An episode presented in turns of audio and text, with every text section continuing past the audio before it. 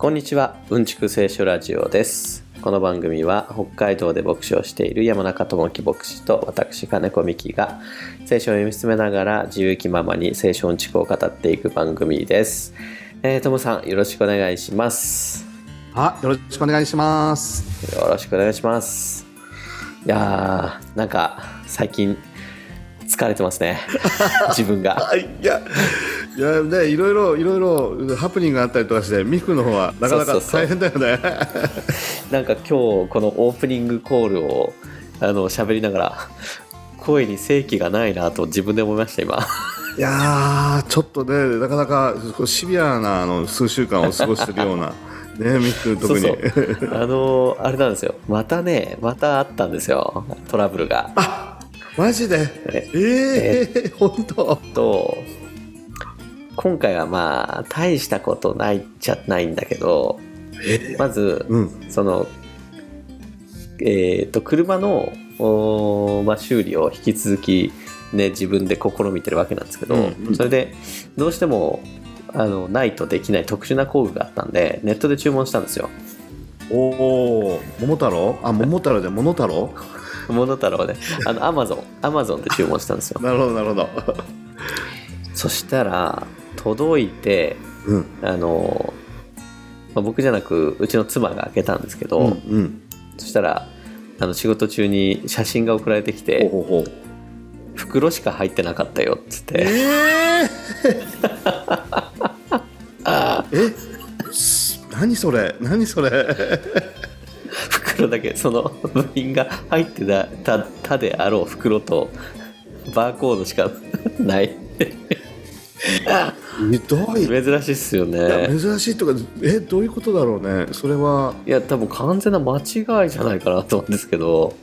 あまあ数ひまあ1000円弱ぐらいの1000円いかないぐらいのあの工具だったんですけど。えーえーでもそれでも袋だとバーコードだけ。えまあ返金手続きをしてお金は返していただこうかと思ってるんですけど。ね、それはまるであれだよね。回転寿司頼んでネタの乗ってなくてあの白いご飯だけ来たみたいな感じだよね。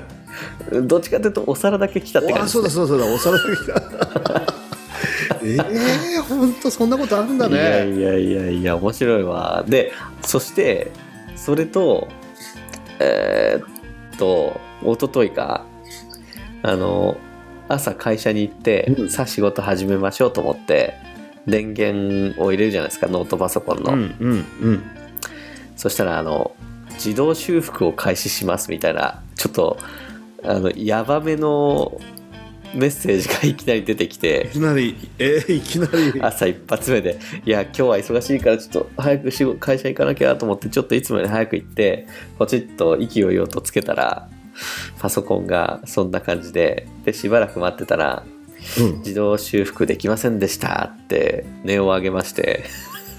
え そんでもうどうやっても起動できないからもうしょうがない。初期化しようと思ってその工場出荷時の状態に戻すっていうのが最終手段なんですけー、どあららパららソコンって。それはやばいねそれはまずい。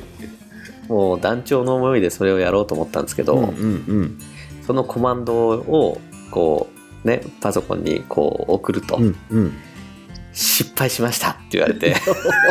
どうして？え？ー、なんか誰か一晩のうちに。えーコンピューターの中に誰か入ってるのかな？人が 一晩のうちになんか起動ディスクが破損したみたいで。え そんな。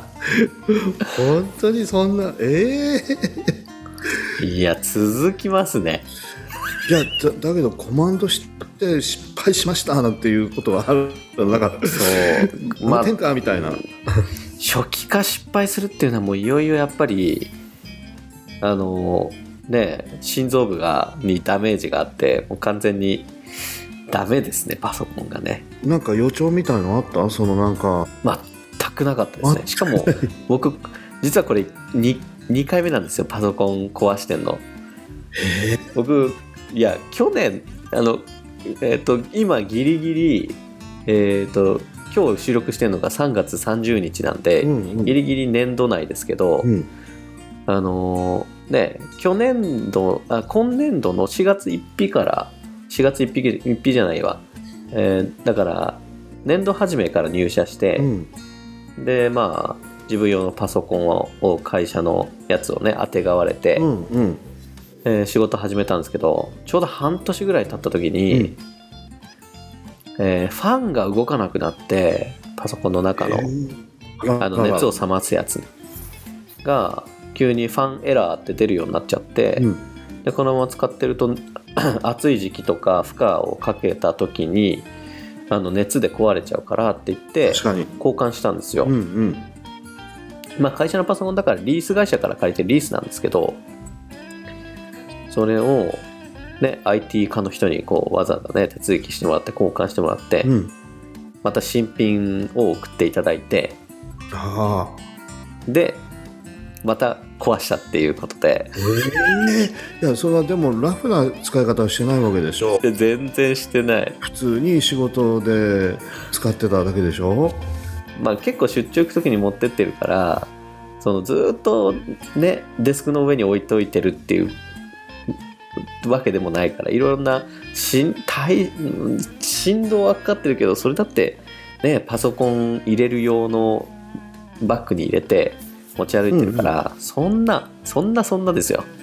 いや普通普通の使い方だよね。ビジネスマンが普通にビジネス用に使って。そうそうそうそうそうそう。えー、そんなことあるんだ。しかもそんな古いやつじゃないのにね。そう。だからね同じあの同同僚というかねあのジムの人に、うん。なんか毒電波でも出してんじゃないのって言われて えー、それは困るね。いやそうなんですよ。仕事のデータも全部入ってるだろうし、ねまあ幸い最近あのクラウド保存で、うん、あのねネット上のササーバーみたいなところにこう保存してるから自分のアカウントで入ればそこから全部出せるからねパソコンのローカルで保存してるデータほとんどないんで大丈夫なんですけど、うんうんうんうん、いやーでもまあ。痛いね、痛い。そんなコマンド送って失敗しました。ごめんなさいみたいな。いや。すごい、ね、初めてで。初めてだね。僕も知らなかった。いやいやいやで何でもやってくれると思ったけどコンピューターだから便利でね。いや分かりません、ねえできませんとかじゃなくてなんとか答えを見つけてくれるような感じがするけどあっさり諦めちゃうんだコンピューターの方がそうそうそうそう。そ うまあ。そこで諦めんなよって言いたくなるよね。うーんいやいやいや。まあ僕はそんな感じの1週間だったんですけどトムさんどうでしたか？いやーいやでもほらそんな話聞いたらもう幸せなっていうか。いや幸せなのお願いします幸せなの。えー、いやあのほらねや全然話違うけど野球が開幕して、いやああそっかそっか、うん。なんか今日日ハムの最初の試合だったのかな。おおちょっと結果はねまだ聞いてないわからないんだけどただはい。その試合の内容よりもあのエスコンフィールドという そうですよね。球場がものすごいなんかね評判になってるというかうん。日本の球場じゃないみたいなアメリカの球場みたいな感じでクローズアップされてるよね全国から、あそっかそれでか。今日仕事中に、うんあのーネットでなんかエクセルのなんかこうややこしい関数のうん。なんか調べようと思ってエクセルの絵を入れたらうん。エエスコンフィールドって出てきたから。あそうか。今一番暑いかも。ああそうなんですね。うん。絵だけでエスコンフィールドすごいなと思ったんだけど。なんかねい行ったことないしまだね情報しかあのちらっとしか見て見てないし聞いてないんだけどホテルはあるわ、温泉はあるわ。なんか、ビールのちょちょ鋳鋳造所？なんだビール作るところ？醸醸造醸醸造かな？醸言えないんだよなこれいつも。うん。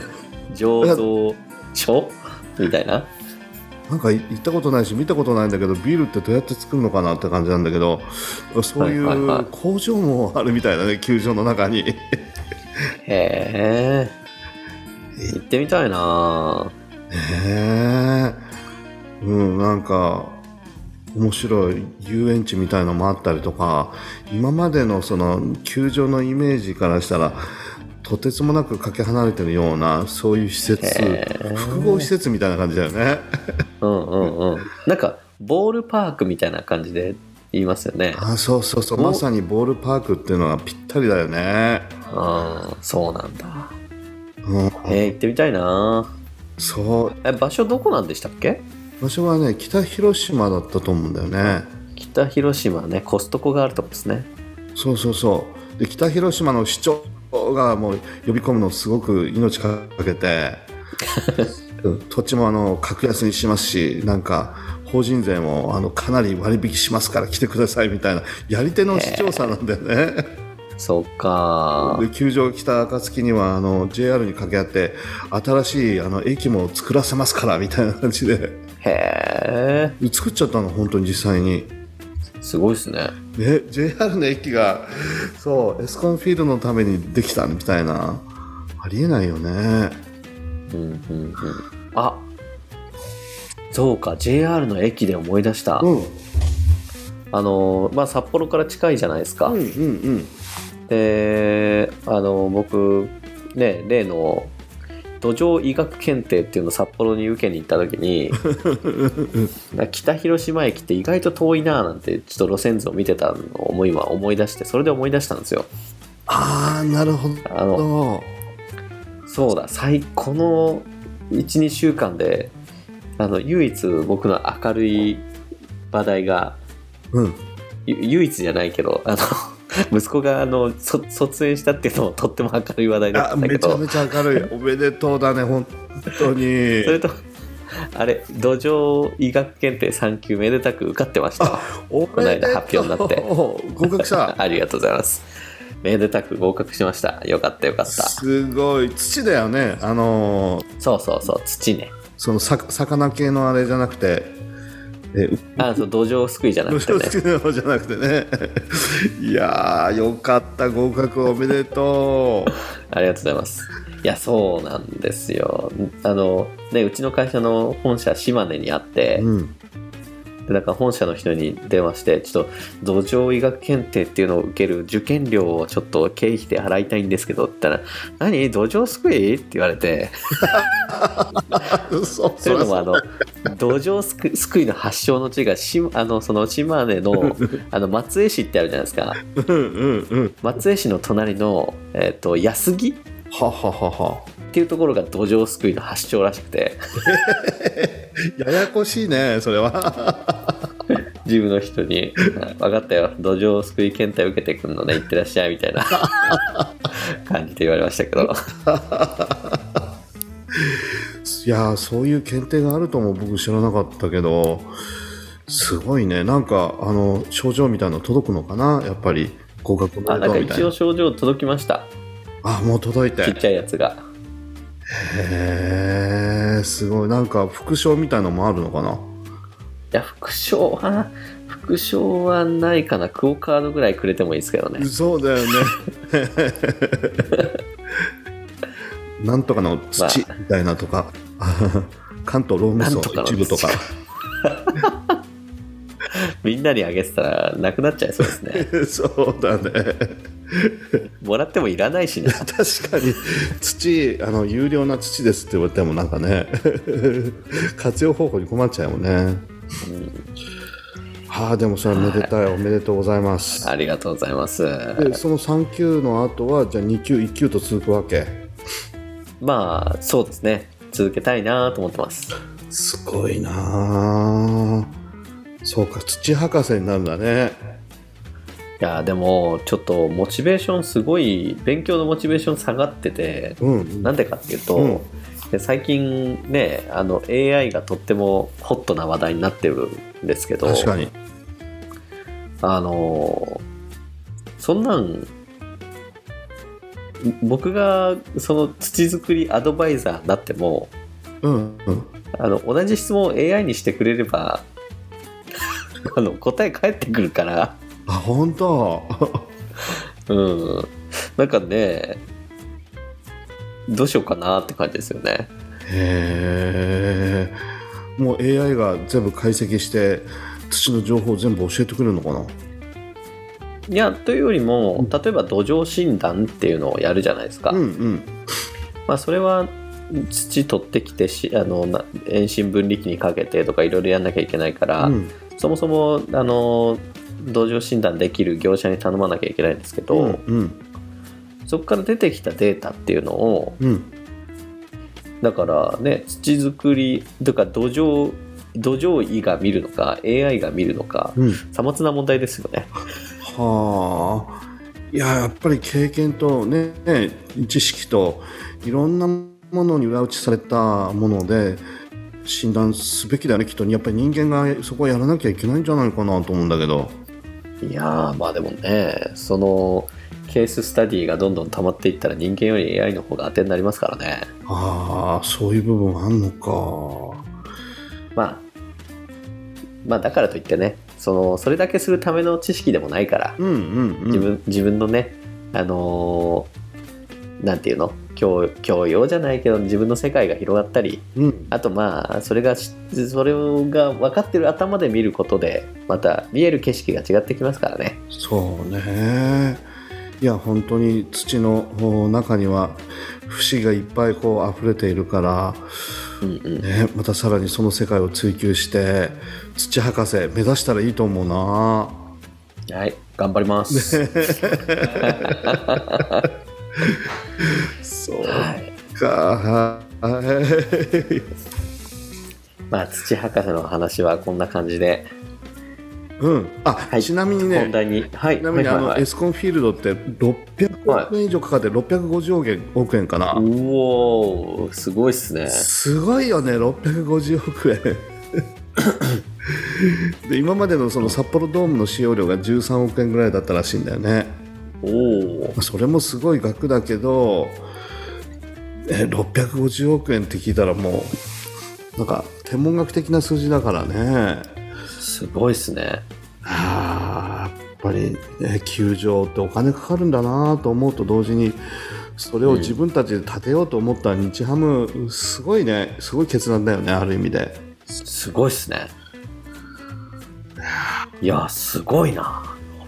600あ想像がつかないですね想像つかないよね。だけど大谷翔平の今年1年のなんか収入が85億円とかって新聞に載ってたよね、そっか、うん、あの野球選手としての収入が40億円ではい。でなんか広告収入とかいろんなものでもろもろで45億円。そっか。大谷翔平8人分ぐらいってことですか？エスコンフィールドは。でいや一人の選手がしかも2827歳の選手が85億円1年で稼いじゃうっていうこと自体もすごいけどってすごいな。使い道ないなそんなにあっても。うんうん。そうどれだけ使っても使い切れないよねそこまであったら。うん。うん。日本のその有名な選手で6億円ぐらいじゃないかな。ベストプレーヤーと言われてるプロ野球で稼ぐ人ね。年俸が6億円とか5億円ぐらいだと思うんだけどそれでもすごいと思うんだけど。すごいな。いやーアアメリカってすごいねやっぱりね。うん。へえ。ねなんか儲かる話あないかな？儲かる話か。なんか感覚がおかしくなるよね。650円だから85億円だから十何億とかしてたらね、いやー650円のランチも相当迷いますからね。いやいやそうそうそうそう。迷うよね。今高いからね何でも。そうそう。650円ランチって言ったけどあの650円食べようと思ったらお店じゃ食べれないですよもう最近は。そうそう。あインディアンカレーならいけますわ。インディアンカレーは安定の美味しさ安さ、うん、庶民の味方だね、だってラーメン屋とか入って600円なんかでラーメン食べれないですよ今ね。今ね食べられない。1000円ぐらいするもんあっという間に、あっという間にそうっすよね。うん、ちょっと肉1枚多めにしたら1100円とか平気だもんね。いや行きますね。信じられない。なんか買い物頼まれて行ったら卵がさしししばらくあの買い物行かない間に、はい。240円とか30円とかえそんな高かったっけ？卵ってって感じ？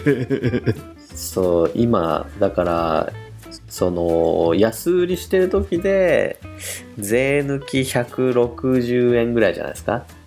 ねえ。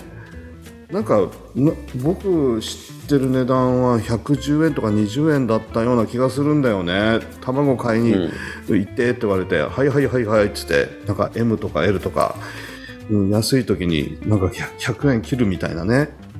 うん。バーゲン製品だと。そうめちゃくちゃ安い時98円とかもで昔はやってましたよね。あったよねその時代。あったよだってね3年4年ぐらい前まではあのツルハドラッグってあのあるじゃないですか。北海、うん。あれ？北海道の企業？ツルハって。ツルハだとそう思う。うんツルハ、うん。ツルハのあの客寄せ商品が120円の卵だったじゃないですか。なんかそんな有料な食食材みたいな感じがする。いつでも期待を裏切らない。安さみたいなね、そうそうそう。それがねもうこういう時代ですね。本当。なんかあれよあれよ言ってるうちにね値上がりして300円ももう近いみたいな感じ。うん。でも野菜の値段は全然変わんないですね。あそまあ全然までは言い過ぎなんだけどううんうん。わからないですよ。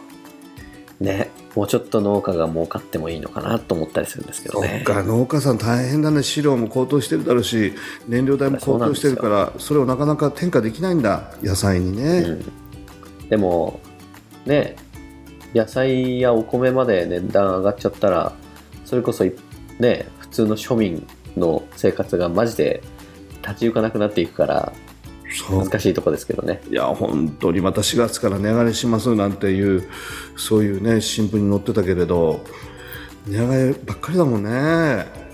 うん。給料も上がってくれるといいんですけどね。いや本当どうですか？あの何パーセントとか上がりましたか？いや上がりませんね。っていうかままだあの通年で1年続けてないので上がるはずもないんですけど。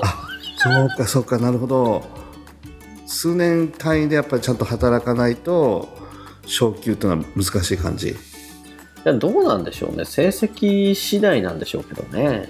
そうか。なんか給料がね結構アップしているっていうところもいっぱい聞くけど大企業なのかな？うん。大体は大大々企業からだんだんとあのその風が降りてくるような感じじゃないですかだいだいだいぶこう風速が落ちたような感じになってそよ風ぐらいがだだち吹いてくるぐらいなんじゃないですかね小さい企業には。あー。いや北海道なんかはね常にあの最後の方に その恩恵に預かるっていう部分があるから、大都会がねこう景気が良くなってきたなと思ったその後何年か後に 北海道に来て でもその時にはまた景気が後退してるっていうところであっという間にね、また戻って戻っちゃうみたいなあるよね。そうなんですよね。そっか。まあ景気の悪い話ばっかりなんでね。ちょっと聖書の世界に逃げ込みましょうか。そうそうあの天国貯金はねあの廃れずなくならずどんどんどんどん資産は増えていくと思うので 天国貯金はね。天国兄さんにね投資して そうそうそうそういきましょうかね。行きましょう。じゃああ今週はですね先週が17章のあー8節まで行ったんでうん。9節から行くんですがちょっと長いんですよ今日は話の切れ目がなかなか来なくて、うん。えー9節から18節ですね。はい。はい。じゃあ早速読んでいきまはすお願いします。えー彼らが山を降りるとき、イエスは彼らに命じられた。あなた方が見たことを誰にも話してはいけません。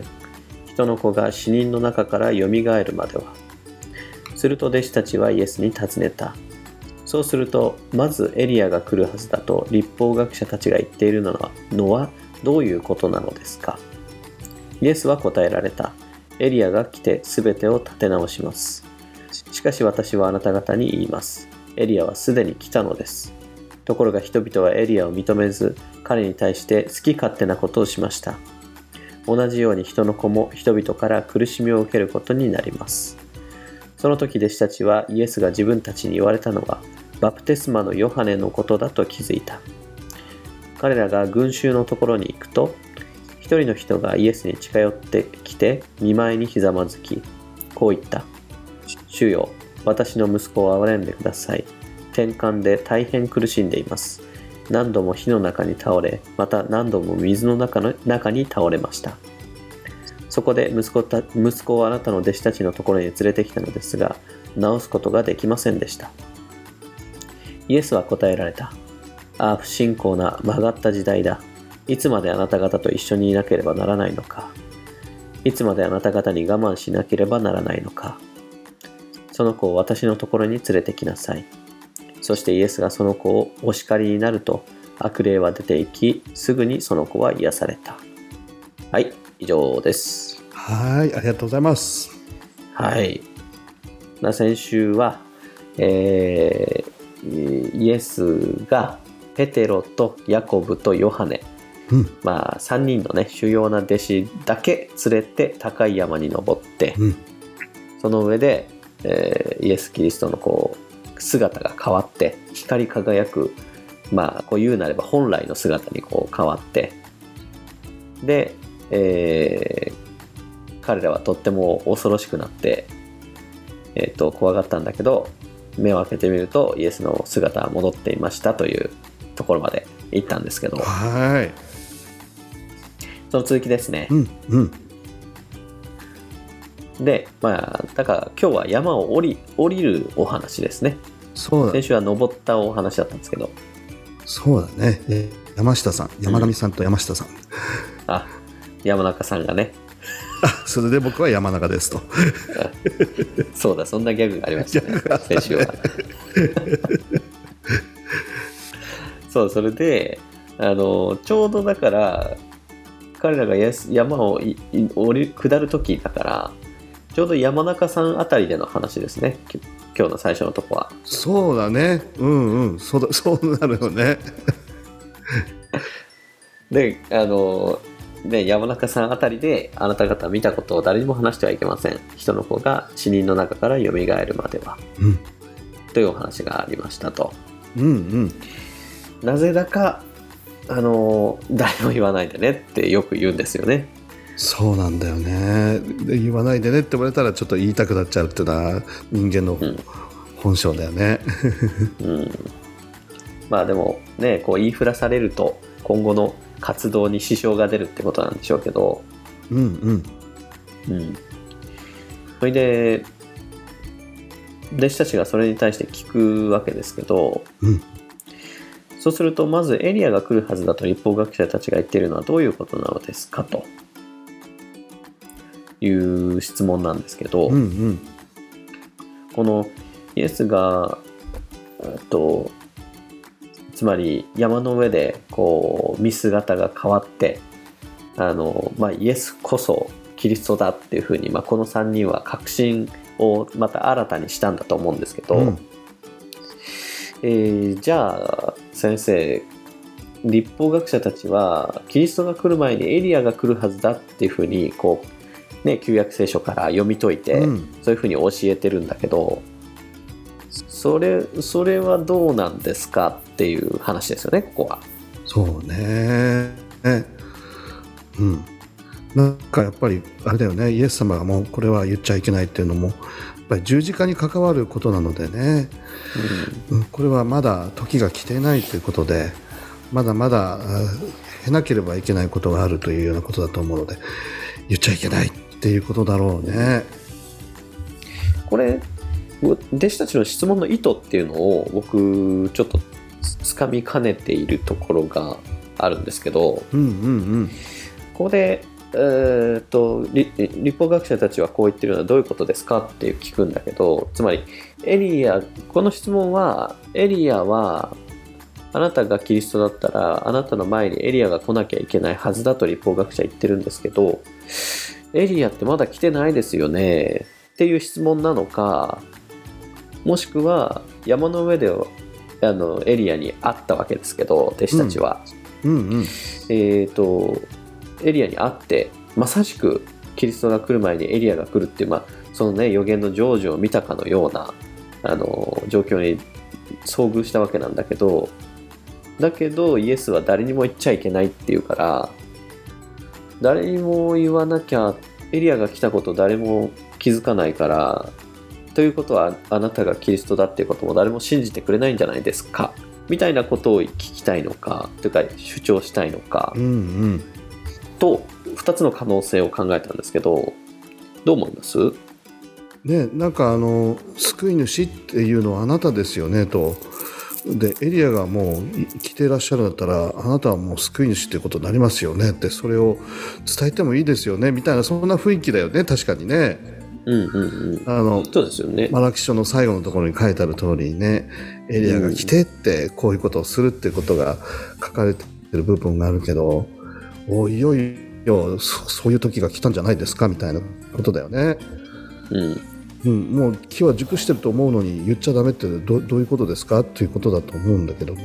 うん。うん、そうですよね。でまあそれに対してイエスはエリアが来て全てを立し立立て直します。しかしあなた方は言います。エリアはすでに来たのですと。でこれが人々はエリアに、まあ、好き勝手なことをして同じように私にもそのようにしますと。うん、うん、でまあねこのあの弟子たちのささっきの質問っていうのがあのね山の上でエリアにあったわけだから、うん、うん、それを言うべきなんじゃないですかっていうような雰囲気を感じるんだけどそうそう。むしろここでイエスがあの持ち出すエリアっていうのがエリアその人のことではなく、うん、バプテスマのヨハネのことを言うわけですよね。なんかこう弟子たちがねその時あイエス様はエリア自身のことを言ってるんじゃなくてあバプテスマのヨハネのことを言ってるのかみたいなうん、ニュアンスだもんね13節見ると。そうそうその時弟子たちはイエスが自分,、えー自分たちに言われたのはバプテスマのヨハネのことだと気づいたっていうね。うんうんうん、そうなんだよね。まああのうん、エリアってとても重要だもんね。うん確かに。エリアそして救い主という順番で。今でも待ってるもんね、イスラエルの人たちは、そうですよね。うん、このお祭りをする時なんかエリア先生のための席みたいな感じで席を一つ開けて食事をするってことがあるもんね。うんいやーまあそんだけ待ち望んでるわけだから先にエリアが来てくれないとみんな信じてくれませんというくらいにそのまずはエリアが来るっていう教えがまあ一般的にこう信じられていたんでしょうね。そうね。エリアが来まあ今でもそうですけどね。うん、エリアが来てようやく救い主がみたいな感じだよね特急が来た後に新幹線がやってきますよみたいな。いやー。しかししかしあのーちょっと話はずれるんですけど、うんうんここであのね山に登る前にそのイエス、えーペテロがこうね下がれサタンとか言って怒られたところで、うんうん。まあ、私はねあの苦しめられ殺されそして蘇りますっていうあの宣言があのその言葉がイエスから出てきてで弟子たちはこううろたえたわけですけど、ここでもあの人の子が死人の中から蘇るまではこのこと誰にも話しちゃいけませんよっていうだからやっぱ一度死ぬこと前提で話してるわけですよね。そうなんだよねでエリアなとかバプテスマのヨハネをエリアにこうねあのなぞらえて話をする時も、まあ、彼に対して好き勝手なことをしました。同じように人の子も人々から苦しみを受けることになります。まあねバプテスマのヨハネはこう牢に捕らえられて、うん。で最終的にね処刑されてあの前にも前のところで話題にしましたけどうん。うんあの首を盆に乗って運ばれてくるっていう、まあ、おぞましいようなうん。ねことが書かれていたわけなんだけど同じように私も苦しみに遭いますと。そう。っていうねあの私は死にます宣言がこれでもかっていうぐらい連続で投げ込まれるわけなんだけどうんうん弟子たちそのことに関してはスルーですよね。もうペテロが怒られて以来。そうととにかくもうあなた今時の人なんですからみたいなね。ヒーロー大谷翔平につよりもさらにすごいヒーローなんですからみたいな。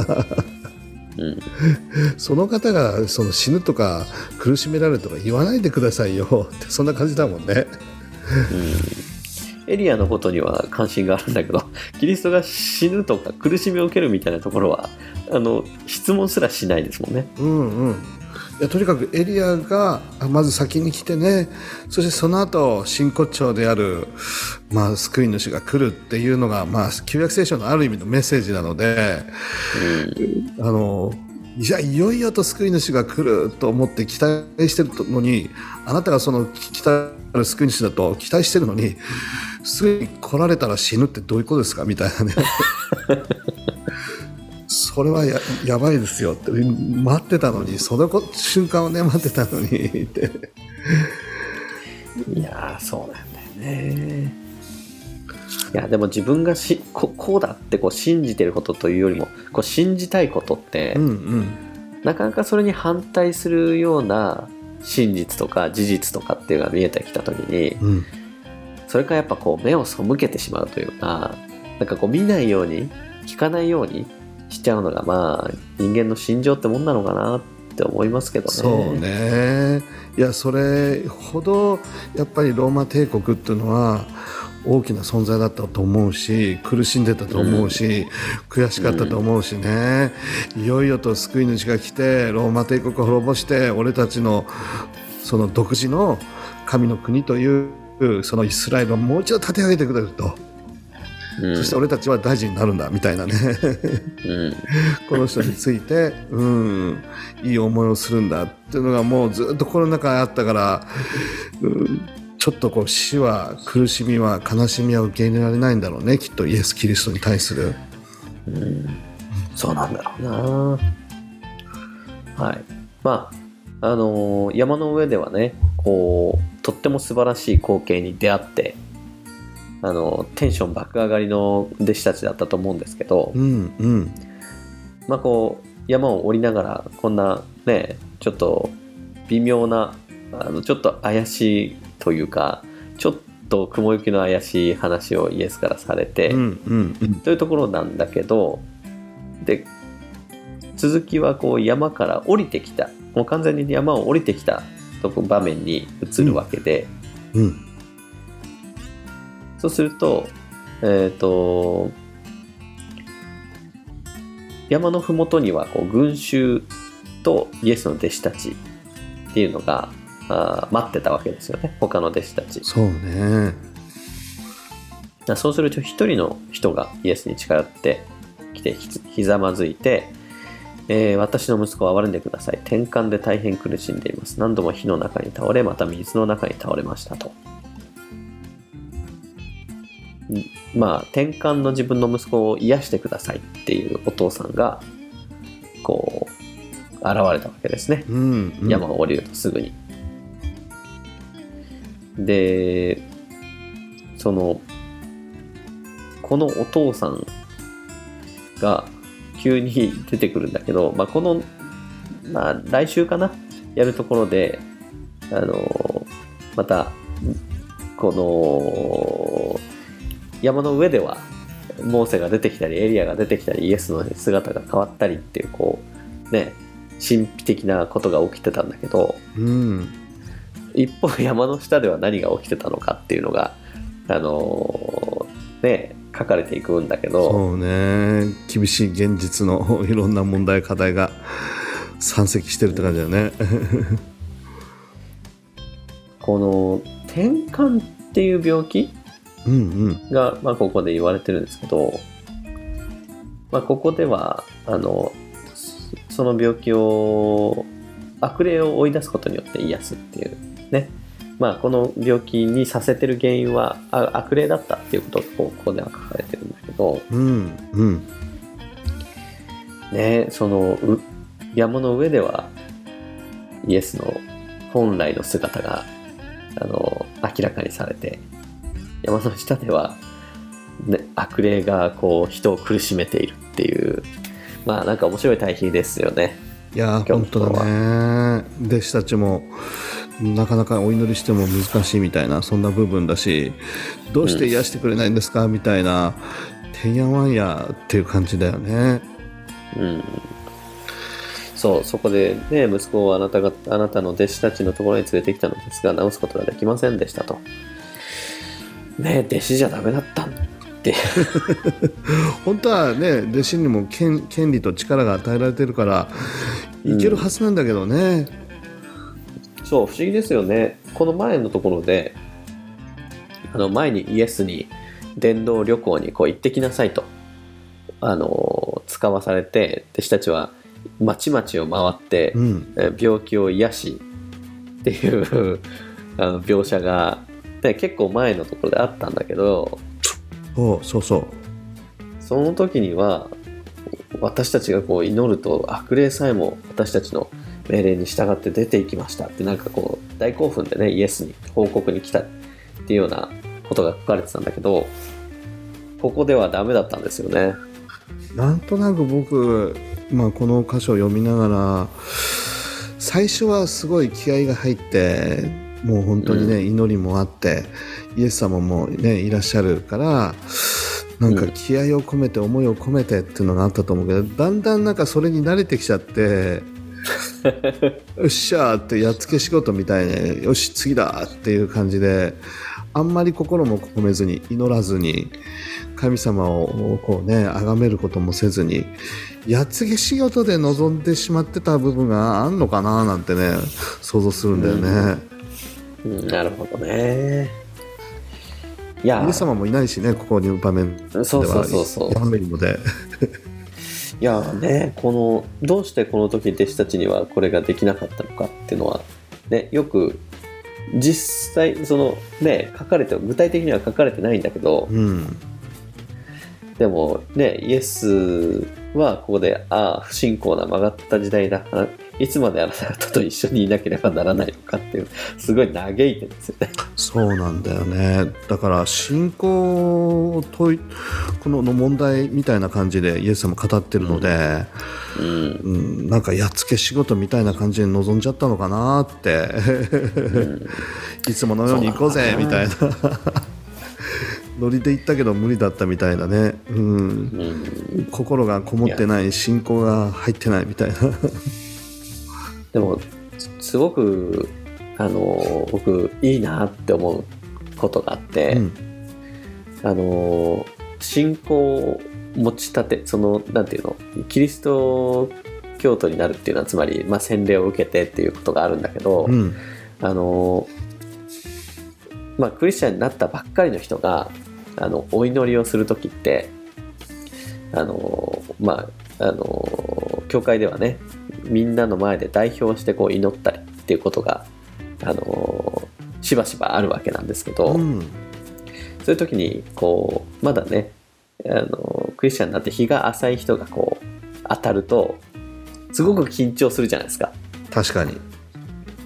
あので長くクリスチャンやってるともうまあ悪く言えば惰性でっていうか、うん。あのこう口をついてこうクリスチャンワードが出てくるじゃないですか。まあある意味で慣れみたいな部分あるからね。そうそうそう。そうそう。だからそんなに緊張せずにあの祈るようになるんだけどでもあのまだ慣れてなくてこう自分の中からこう言葉をひねり出すというかそのうん。その祈りがいつもなんかこう素敵だなと思って見てるんですけど。それはあるよねむしろベテランと言われるような人たちの祈りじゃなくて、うん。もう本当に心にねこう迫るような思いで神様に言葉を絞り出すかのようにそれは拙い祈りかもしれないけど聞くようによってはね。でも思いがすごくこう入ってて温かな祈りっていうのはあるよね。なんかこう自分の例えば礼拝説教を聞いてあのじこう感じた自分のね、まあ、感想というかまあそういったものをうん。こう自分の言葉でこう表現ししたりするじゃないですか、うんうん。でその時に感じて自分がねその祈りをねなんだけど慣れてくるとそのしいろんな表現技法というかこういう感情の時はこう言ったらいいっていうようなあのーことがもうねわ分かってるっていうかもう慣れてるからスラスラ出てくるんだけどうんうんうんむしろねスラスラ出ないで自分の言葉でこうあのー荒削りかもしれないけどその方がなんかねすごくねあのー素敵だなと思うんですよね。それはあるよね。うん。あの、僕も新人の頃はさ、牧師、もうその土曜日になると、ドキドキしてきちゃって、そっかそっ1か。時間も2そうですよね。時間も祈ってね、もうこんな講談に立てるような、そんなちょっと状態じゃないみたいなね。もう心を込めてお祈りするし、なんか涙も流すし、どうかね、これが用いられるようにって必死にお祈りししてたけど、まあ今ある意味でね、もう50代になってどうかな、慣れってわけじゃないけど、よし、今日も行こう。みたいな。あの時の新鮮なこのね、あの、涙ながらの祈りっていうのは、確かにちょっと欠けてるかなと思ったりもするし、うん、経験は経験でまたね、感謝なことなんだけれいやもど、ちろんそうなんですけどね。うん、でもそこでちょっと昔と比べると失ってるものも、なきにしもあらずかなと反省することもあったりとかして、うん、そうなんですよね。はい。まあしかしね、このいつまであなた方と一緒にいなければならないのか、いつまであなた方に我慢しなければならないのか。でまあ、なかなかきついことをおっしゃいますよね。そう、いや、弟子たちは弟子たちで多分悩んでい頑張ったと思うんだよ。そう、本当にそう。うんあれおかしいなっていつものようにいかないぞみたいなねせ先生はいらっしゃらないし先生どうしたらいいでしょうかなんて聞けないし、うん、で息子さんは暴暴れてるしお父さんは何とかしてくださいって 頼み込むし、いや、これすごい絵ですよね。うん、本当。なんかあのドラマであったよね。刑事ドラマかなんかで事件は現場で起きてるんですみたいななんか。踊る大捜査線ですね。そう。あれ大好きだったなあのドラマ。いや、あのドラマはもう受けに受けましたからね。楽しいねまた新しい切り口で刑事ドラマっていうのを新しい感覚で作られてたもんねうん。いや、でも、この、この言葉はね、あの、これ、上司が部下に言ったら完全なパワハラですよ。ああそうか確かにね 今の時代もう完全アウトですよ、これ。そうかなるほどなんかこうね、ちょっと仕事が、あの、ちゃんとできない、まだ不慣れな部下とか、うん。ちょっとミスをした部下とかにね、うん。いつまで、いつまでお前と一緒に仕事しなければならないのか。って、いつまで我慢しなければいけないのか。って言ったら、これはもう完全アウトですよ。確かに。NG ワードだね。もうじあの人格の否定ですよ、これは。うん。本当だね。まあそうなんだけどね。心が入ってなかったのかな。弟子たちは弟子たちで一生懸命やったとは思うんだけれどね。うん。やっぱり一番大事な信じるっていう心が欠けてたのかもしれないね。うん、そうかもしれない。そうかもしれないですね。いや、ねでも、ね怒ってもらえるっていうのもね、本当はね、いいことなんだけど、うん。ありがたいことなんだけど、なんか大人になって本当に自分のことを思って、本当に怒ってくれる人なんていない、いないですからね。いやだんだんとそうだね。そういう人はいなくなってくるよね。うん。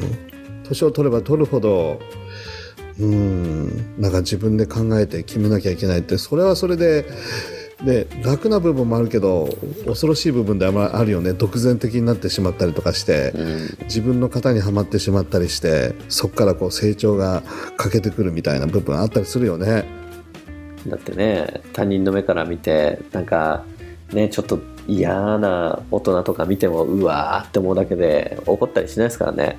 ただ 心の中で軽蔑するだけで表面上はあのニコニコね振る舞ってるっていうのがね大人の付き合いですからああ確かにそうだよね、まあ、そういった意味では昔は叱ってくれる、ね、上司がいたりとかして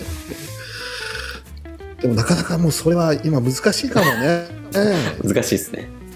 今ちょっと難しいですね、それは。そうなんだよね。まあ、何でもやっぱり何事でも、まあ、信頼関係が土台にないとその叱る言葉も、諭す言葉もその人に入っていかないって部分はあるかもしれないけど、うん、いやそうなんですよね。大前提そうなんですよね、うん、よくねあのパワハラの話でしたけどよくセクハラで、うん、あの何どのワードを言ったらセクハラなのかみたいな話がねあの一昔前はよく言われたけどその言葉じゃなくて関係性だよっていうことじゃないですかそういうのって。そうねそれを言っても許される関係性なのかどうかっていうところが問題なのであって、うん、だからこれもそうなんでしょうね。もうイエス様と弟子たちの中で本当に強いこう絆があるからこそそしてイエス様もこの弟子たちに期待をするし期待をしなければいけないしこれからはあなた方の時代だよといつまでねあなた方と一緒にいれるのかもう十字架の出来事は目の前に迫ってきてるというような切迫感の中での言葉っていうこともあるよね。うん。まあ、最後かな。そして、えー、イエスがこの子をしあその前か。あそのこの言葉の後にね。その子を私のところに連れてきなさい。そしてイエスがその子を叱りになると悪霊は出ていきすぐにその子は癒されたと。なんかイエスは今日のところでずっと叱ってますね。そうね。今日今日じゃ今日だけじゃないけどペテロを叱り弟子たちを叱りそして子供この子を叱り、うんうん。もうあのガリラヤ湖にいたあの辺りのねイエス様の大和な優しい慈しみにあふれたそういう表情とか弟子たちとのこのなんか親密な豊かなこの交わりとか楽しい会話とかそういうのはもうここはない感じするよね、もう十字架に一直線に目指してるっていうようなことでもう立法学者最初たちに本当に苦しみを受けて殺されていくんだと、そして3日間に蘇られなければいけないと。まあ、その十字架の出来事をまっすぐに目指して向かってるってことなのでだからモードが変わってるよねなんかね。そうですね。1足2足3足とギアがこう入っていって、うんうんうん、今3足ぐらいですかね。そう。あの4足4足の車だとすれば 最初最初ねイエスが生まれてあのクリスマスの話とかがあったのがギア1足、うんうん、でイエスがこう電動を開始してどんどん人気が上がっていくところがギア2足、うん、そしてこういよいよこうね十字架に向かってのあのラストジャーニーを始めるところが3足っていう。そう。いや本当にもう一気にね3足4足3.5足ぐらいかもしれないねなんかね。3.5足までいってますから今日のとこは。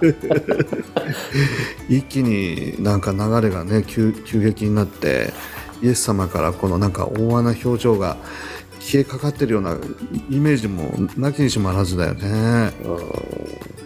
まあ4足がねトップギアだとしたら僕としてはやっぱりこう月瀬までの園でこう捕まるあたりがから4足かなと思うんだけど、うん、うんうんうん。うん本当だね。あのエンジンの回転数でいうと、まあ、レッドゾーンみたいな感じだよね。そうですね。ホンダのエンジンはよく回るみたいな。まあちょっと意味のわかんない例えをねしすぎて わけわかんない話になってきたけど。ええまあ、で、そんでまあ、こう、その子を叱ると悪霊は出ていき、すぐにその子は癒されたというところで、まあ、今日のところは終わるんですが、うん、その、ね、まあ、悪霊を追い出すことができなかった弟子たちっていうのが、ここでね、あの、赤っ端を探す、晒すことになったわけですけど、うんうんうん。イエス様には叱られるわあのお父さんからもなんで癒してくださらないですかって いろんな文句を言われるし息子は息子で苦しんでるしなんとかしてあげたいけど、今までのようにいかないとだからてんやまやだね本当にうん。ねえ。いやー、なんかでもね、最近僕も、なんでこんなにトラブル続くかなっていう思いがあるから、こう、なんとなくわかりますよ。自分で、いや、僕の場合はね、だいぶ自分のせいなところもあるから、あの、弟子たちのところいいこと言えないかもしれないけど、それをあの自覚してる部分があるんで、うんだから、でもね、なんでこんなっていう、自分でどうしようもできないけど、あの、っていうことってありますよね。あるあるある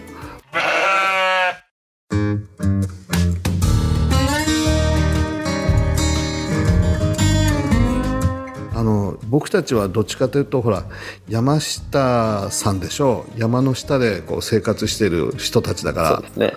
うんそうですね。なんかこう山の上で楽しくわあ最高だねって景色いいねっていう生活じゃなくてもういろいろてんやわんやの物事が起きてくるっていう山下さんで生活してるお互いだから僕たちはこの、ね、天下のこの息子お父さんそして弟子たちっていう、まあ、そういう世界の人たちだよねある意味で。うん、うんそうですね。でもありがたいことはイエス様というお方は本当にえ偉いお方で素晴らしい方で山上さんのはずなんだよね。高いところにいて そこに存在してで上から眺めるようにああ大変だね人間界もみたいなうん、まあ大変だけど頑張れよみたいなことを言えるようなそういう方なのに山の下にこう降りてきてくださるっていうかねうん、僕たちのもう本当に大変なすっちゃかめっちゃかな日常生活まで降りてきてくださってうんそして物事を一つ一つこう解決してくださるっていうそういうお方だっていうのはありがたいよねある意味でうん。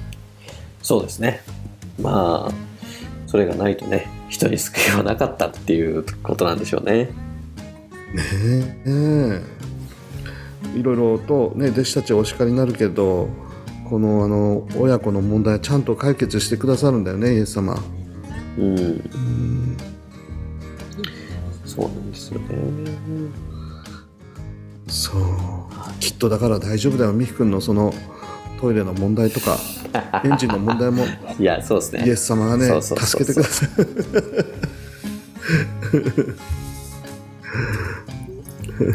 はい。まあ、じゃあ今日はこのところですかね。はいそうだね、はい。ね、来週にはいろんな問題がきれいに片付いてるといいんですけどね。ねまたさらにそれにはうん、それにはまずん叱られるところから始めなきゃいけないかもしれないですね。た そうだね いつまであなたと一緒にいなければならないのかって言われてからかもしれないですけどね、解決するのは。ねえ まあね、解決にも叱られることにも期待してね、今週はやっていこうかなと思います。うんうんそうだねうんはい。じゃあ、最後、締めお願いします。はいいや今日も聞いてくださってありがとうございますいろいろありますけどでもイエス様は本当に私たちを助けてくださる方なので皆さんのうちにも神様の恵みがありますようにまた祈りますねはい。それでは、また来週。また来週